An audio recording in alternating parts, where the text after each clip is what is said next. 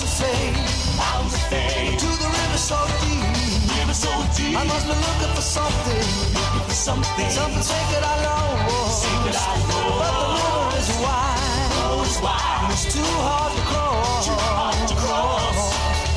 Even though I know the river is wide, I won't 21 minutos nos separan de la hora 11, 19 grados se mantiene la temperatura en la ciudad de Las Flores, pero pasados por agua. El pronóstico dice lluvia fuerte.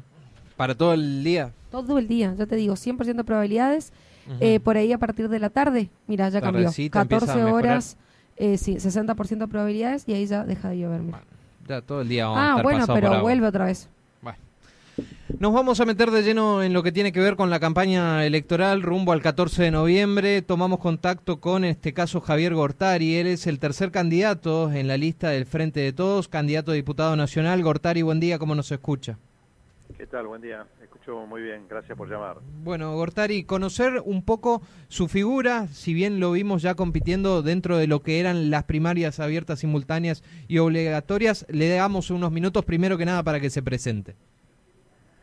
Bueno, yo eh, soy profesor universitario, trabajador de la universidad y como tal me tocó estar por dos periodos seguidos al frente, como rector, al frente de la Universidad Nacional de Misiones y, en, y en- estando en ese lugar yo estuve eh, hasta el 2018, del 2010 al 2018 y estando como rector pude ver con mucha claridad eh, una política nacional en favor de la ampliación de, de la inversión en educación superior universitaria, en generar posibilidades para, para entender la, la educación universitaria como un derecho accesible a la mayor cantidad posible de jóvenes del territorio nacional y eso se tradujo en creación de nuevas universidades, nuevas carreras, comedores, albergues, etcétera, que nos parece como universitario, ya poniéndome en, en rol de universitario, nos parece central en la proyección de desarrollo de un país, ya de toda la sociedad, eh, la inversión en educación y la inversión en ciencia y tecnología que está asociada a las universidades. Eh, eso es lo que hizo... Desde, ese lugar es que mi adhesión con mucha claridad y contundencia al frente de todos, que fue el único espacio político que efectivamente le dio al sistema universitario esa, esa amplitud. digamos. Eh, bu- bueno, justamente sobre eso le quería preguntar si eso fue el, el motivo o el motor que impulsó a, a- a su permanencia, digamos, dentro de este espacio que es el Frente de Todos. Ahora, eh, planteemos un poquito la cuestión electoral. Eh, ¿Por qué usted tiene intenciones de llegar al Congreso Nacional? Bueno, digo, en, principio otra vez por la por fortalecer todo lo que son políticas educativas, entendiendo que la, edu- la política educativa no es solo una cuestión sectorial, sino que tiene impacto eh, impacto fuerte, decisivo, estratégico en el futuro de cualquier sociedad que aspire a un progreso, a, una, un desarrollo, a una mejor calidad de vida. Asociando eh, la, la- calificación, la preparación y la formación de, la población y al desarrollo tecnológico científico, que son los, los dos factores que explican en las sociedades modernas las posibilidades de, de desarrollo y de tener un rol protagónico en el, en el concierto internacional. Lo podemos ver claramente con lo que ha pasado con China, con la India, con Rusia, con Alemania, con Japón, para poner ejemplo de todos lados. Todos esos países han apostado con, Corea del Sur, han apostado con mucha claridad y mucha contundencia a la, educación de, de su juventud y a las posibilidades, otra vez, de generar eh, autónomamente desarrollo científico-técnico que les dan una cierta autonomía de, y posibilidad de desarrollo al incorporarle valor agregado y conocimiento a la producción. Bien, Gortari, buen día, le habla Carla. Por ahí preguntarle eh, desde otra óptica de si bien implementar políticas educativas, pero que vayan acompañadas con puestos de trabajo. Sabemos que por ahí es una realidad en nuestro, nuestra provincia o en nuestro país que los jóvenes que se reciben, profesionales, ingenieros, bioquímicos, eh, buscan trabajo fuera del país o mejores ofertas eh, laborales. Por ahí también que van a ofrecer desde su, eh, desde su lugar en el Congreso, ¿no? Bueno, te, digo más o menos la- las cifras del sistema universitario nacional. Nosotros tenemos, eh, como, como sistema, ¿no? Con todo lo que son las universidades nacionales financiadas por el presupuesto nacional, 200.000 docentes y 50.000 trabajadores técnico-administrativos de apoyo. O sea que en, en, ese sentido el, el, sector es una, una, fuente de trabajo. Eh, por el otro lado, eh, también creo que fue muy, muy claro y muy categórico en, hasta el 2015 el programa Raíces que permitía a científicos que se habían ido al exterior por no encontrar en su país, científicos argentinos que se habían ido del país por no encontrar espacios eh, eh, adecuados de trabajo, de desarrollo, y se trajeron alrededor de mil científicos que, que, volvieron al país porque se les ofrecieron condiciones de trabajo y de desarrollo de acuerdo a sus aptitudes este, profesionales, digamos. Es decir, que, que, ambas cosas están, van de la mano. Y, y, por el otro lado, me parece que hay un tema que es central, que lo vimos en pandemia, que es el respaldo, pero con mucha fuerza y mucha contundencia, que también genera trabajo y desarrollo científico, que es fortalecer lo que, lo que en su momento se llamó el programa Conectar Igualdad, que es garantizar al, al chico que está en la, última colonia de Bernardo de Irigoyen o de la zona, conectividad y equipamiento para poder acceder a, la fuente de conocimiento más clara y más a mano que tenemos hoy, que es Internet. Y entonces digo, me parece que otra vez un país que no que no garantiza eso es un país que está condenado, en primer lugar, a la desigualdad de aquellos que acceden y los que no acceden. Y en segundo lugar, el acceso limitado te deja fuera de posibilidad de trabajo y de, y de posibilidad de desarrollo bueno, lo que pasa en Argentina con nuestros índices de pobreza, digamos.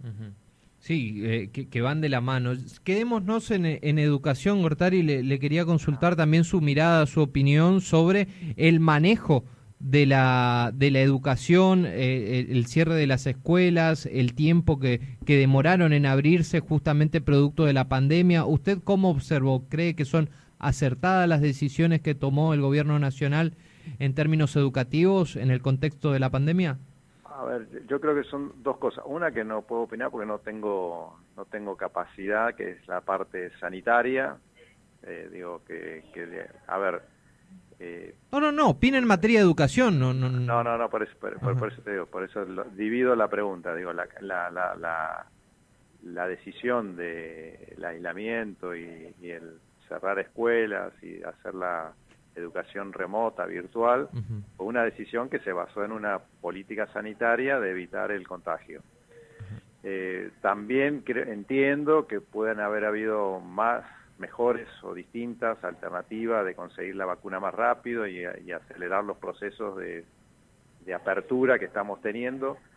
Eh, y, vuelvo a la pregunta concreta de la educación. Para la educación fue desastroso la situación de pandemia digo, la gente que quedó fuera del sistema fue muchísima, eh, lo vi en la universidad porque trabajo con, con, clases en primer año, pero también tengo, tengo un hijo en edad que está terminando la primaria y claramente, y digo, y estoy pensando en una persona de clase media que tiene acceso a internet y a computadora.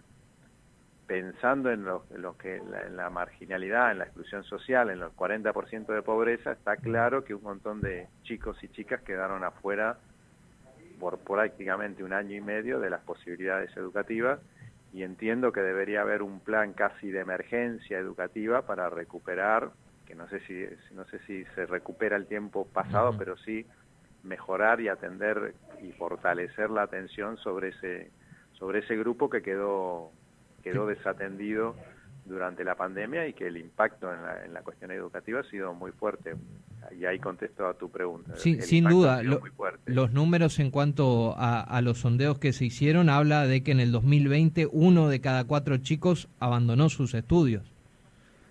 Sí, sí, por eso digo, o sea, a ver, también yo lo, otra vez, después, y que ahí no, por ahí no, no tengo mucha opinión en el sentido de, del manejo de la pandemia, de otra vez si las vacunas se podrían haber conseguido antes, después, si el aislamiento fue más prolongado, lo que, bueno, ese se me escapa un poco la, la, precisión. Sí, insisto con esto, el impacto concreto en la educación fue eh, fue muy duro y, creo que por eso digo que me, me, parece que debería haber como algún programa educativo con mucha claridad de, de recuperar, de acelerar, de, de bueno, tratar de, compensar la, el, año y medio perdido, si se, por ponerle un nombre así muy contundente, digamos. A pesar de los discursos que decían que no, que todo o sea, a pesar del esfuerzo que hicieron los docentes, que hicieron el personal de salud, digo, lo cierto es que tuvimos una tragedia colectiva, como puede haber sido una guerra, como puede haber sido un desastre climático, bueno, esto fue un desastre sanitario y estamos, tenemos que tenemos costos, tenemos 100.000 muertos y además de los 100.000 muertos tenemos costo en educación, costo en producción, costo en trabajo, en puesto de trabajo, en empleo, etcétera. Bien, Gortari, ¿qué, opera, ¿qué opina perdón, de las acciones o políticas del gobierno provincial? Y me parece que el gobierno provincial tiene una administración prolija de lo que ocurre a nivel nacional.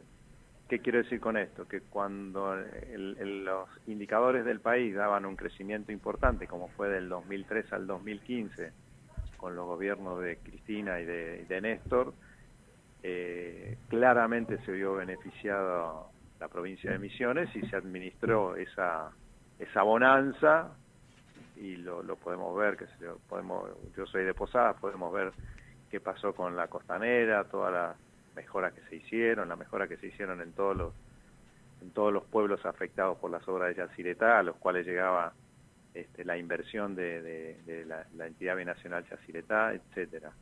Y podemos ver también cómo administraron prolijamente la miseria o el saqueo que fue el del 2015 al 2019, con la, con, que podemos verlo en los datos de la, de la UOCRA, la UOCRA en el 2015 tenía 15.000 obreros, la UOCRA la Unión Obrera de la Construcción, el sindicato de los, de los, eh, de los trabajadores de la construcción. Cuando llegó 2019 tenían la mitad. E, eso en una actividad que para Misiones es central, como es la construcción, marca el deterioro de producción nacional y regional y provincial que hubo en el país. ¿Ya? Y a la administración provincial, ¿qué le queda? en un, en un caso administrar la bonanza y en otro caso administrar la, la, pobreza. Entonces también me parece que es algo cómodo ponerse, decir, bueno, yo me pongo, soy una provincia que no, no le importa lo que pasa en la nación, lo que pasa que no, es, digo, es, un, es una retórica falaz porque obviamente que lo que pasa en la nación y el modelo de nación, si hay trabajo o no hay trabajo, si hay producción o no hay producción, claramente tiene un impacto en todo el territorio, incluido la provincia de Misiones. ¿Cree usted que necesitamos beneficios impositivos en la provincia de Misiones, Gortari?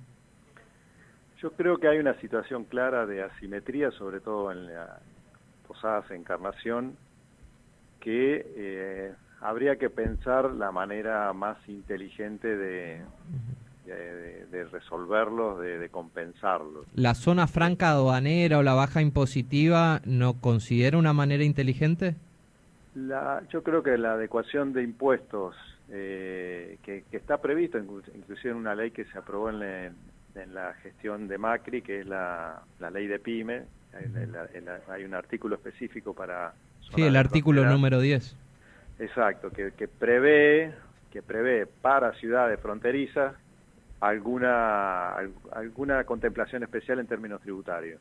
Me parece que, hay que pensarlo y yo creo que, que habría que hacerlo. Digo, lo, vemos con mucha claridad, también en la, pandemia nos puso en blanco sobre negro, qué pasa cuando todos los recursos que circulan, que vienen que se generan en, la provincia o los que vienen de nación y, y, no cruzan el río, cómo todo eso da una, una actividad importante dentro del territorio. Entonces no habría que desaprovechar eso y generar las condiciones para que nuestro comercio pueda competir en, en, condiciones similares de costos, de costos tributarios, costos de servicios, costos de salarios, costos de aportes patronales, en, en, condiciones parecidas a lo que tiene Paraguay. Y también creo que ahí tenemos una dificultad que es, que es la mirada más, más macro. En el marco del Mercosur lo cierto es que la balanza comercial entre Paraguay y Argentina ha sido favorable a Argentina, entonces también los paraguayos presionan diplomáticamente para tener estas, estas ventajas, si se quiere, en la frontera y de algún modo lograr que lo que a nivel macro, que es la venta de productos este, agroindustriales e industriales, que la balanza, insisto, la balanza es favorable a Argentina, se compensa de alguna manera con este comercio de frontera que claramente perjudica, en este caso, una ciudad como Posada. Sí. A- ahora teníamos una herramienta, por lo menos no sé si era la mejor o la adecuada, pero teníamos una herramienta a punto de concretarse y luego, eh, por decisión del presidente, eh, se, se dio este veto que ha causado mucho malestar en gran parte de la población misionera. ¿Usted cómo lo interpretó a esta medida? Sí, yo, yo también quiero diferenciar. Cuando hablamos de la población misionera, estamos pensando en la población, quiénes se, quiénes se benefician y quiénes se perjudican con el puente abierto, en las condiciones históricas. El pueblo, la, la gente va y estira su salario comprando cosas en Paraguay, entonces se beneficia. Claro. El pueblo posadeño, el Gran Posada, son 400.000 personas. Hay, no sé, habrá 10.000 comercios y el Estado provincial que recauda son los que se benefician. Entonces digo, también cuando ponemos quiénes se benefician y quiénes no se benefician hay que poner bien la balanza. Dicho esto, me parece que, bueno, digo, ot- otra vez creo que hay que hay que pensar, hay que dar una propuesta eh, que, que sea que se ajuste específicamente a la problemática de misiones o de posadas y no que involucre a todas las provincias que de acuerdo a lo que salió en, en, el- en la ley de presupuesto que incluía esta posibilidad de las zonas aduaneras especiales le permitía prácticamente a todas las provincias con frontera, que son muchas, casi 18, Ujú. tener aspirar a esa desgrabación impositiva, con lo cual el, lo, lo cual se hace inviable, digamos, ¿no? Me parece sí que fue desprolijo y en esto coincidimos el manejo eh, público de que se hizo de la información, porque en principio parecía como una posibilidad muy real, inclusive hubieron funcionarios nacionales acá que hicieron promesas en ese sentido y, fue irresponsable porque no, no midieron los alcances de lo que eso podía implicar cuando, claro, cuando todas las provincias, Formosa, Jujuy, Mendoza, San Juan, todas las que son fronterizas, que que plantean prácticamente lo mismo, digamos. ¿no? Bueno, Javier, le agradecemos por su tiempo, muy amable, ¿eh? Muy amable por llamar, muchas gracias. Muchas gracias. Lo teníamos entonces el candidato a diputado nacional por el Frente de Todos, Javier Gortari. RH 723, Chimiray FM, tu compañía de cada día.